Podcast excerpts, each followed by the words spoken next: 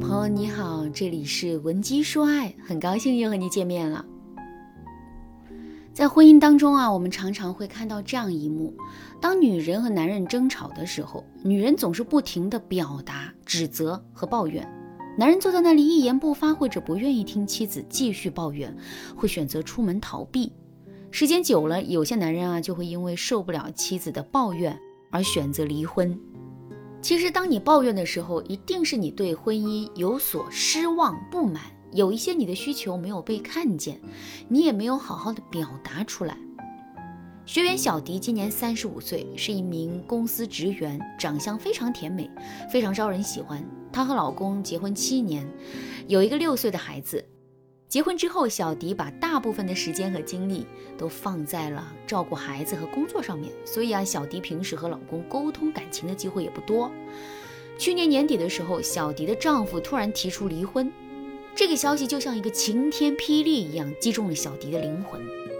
那一天，小迪没有像往常一样发脾气，也没有什么过激的反应，相反，她表面非常的平静，可是心里呀。早已经丢了魂一样，无法接受这个现实。小迪不明白为什么丈夫突然就和她要离婚了。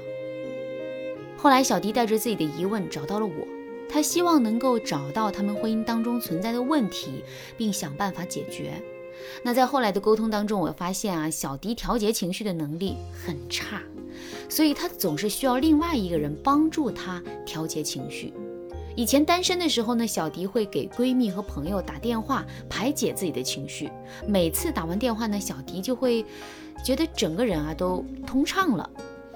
可是婚后呢，小迪不好意思再打扰同学闺蜜了，她的情绪只能一点点的积压在心里，这让小迪变得更加敏感易怒了。只要小迪被别人质疑拒绝，甚至只是一句开玩笑的调侃的时候，她就会变得非常的激动。没说两句话就和对方吵了起来。在和老公的相处当中，小迪亦是如此。小迪的老公习惯通过吸烟的方式来排解压力，不过呢，他抽的并不多，一个星期也抽不完一包。可小迪就觉得呀，抽烟伤害老公的身体，二手烟又会伤害自己和孩子，于是呢，他就跟老公提出，希望他能够戒烟。当时啊，小迪的老公也很爽快的答应了。可后来呢，小迪就发现老公居然偷偷在卫生间抽烟，她特别生气，冲进去就把男人的烟头夺过来扔进了马桶。还有一次，小迪和老公在争论孩子将来读私立还是公立学校，可能小迪的老公态度有点急躁，说了几句埋怨的话，小迪就觉得老公变了心，辜负了她，于是呢，小迪就跟老公大吵了起来。这一次，男人没有像往常一样去哄着她，而是一个人出门去了。小迪彻底慌了。其实啊，小迪真正渴望的是爱，害怕自己的老公不能接受自己的全部，渴望关心，害怕自己的老公真的离开自己。我记得当时我问了小迪一个问题：你为什么选择嫁给这个男人？小迪觉得呀，老公是一个很有耐心的人，他总是愿意听小迪把心里话说完，然后给他提供建议，也会经常逗小迪开心。从小迪的回答当中，我们可以得知，他在这段婚姻当中，渴望的是百分之百无条件的爱，而且他非常依赖这种爱，尤其是当小迪的情绪无法再向闺蜜和朋友倾诉的时候，这个男人就成为了他唯一释放情绪的通道。可是，在和小迪相处的过程中，男人感受到的是愤怒、压抑、压力很大呀。因为小迪总是通过你不能做这个，你要做那个，这样的一些方式来控制老公。最开始的时候，男人是想要拯救小迪的，可是时间长了，他就无法承受这种窒息、压抑的感觉了。众所周知啊，男人面对压力的时候，本能反应就是逃避。所以离婚才成了他的选择，这就是小迪和老公婚姻破裂的根本原因。这里还有一个问题，为什么小迪在这段感情里总是非黑即白的看待自己的老公呢？因为小迪在童年的时候啊，父母总是严厉的批评他、指责他，让小迪既渴望靠近父母，又总是不敢靠近。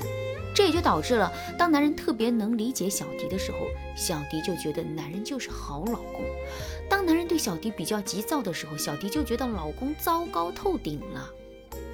好老公和坏老公这两个部分没有被小迪整合，所以在老公不能让他满意的时候，小迪会不停的去抱怨指责，尝试着断掉这个关系。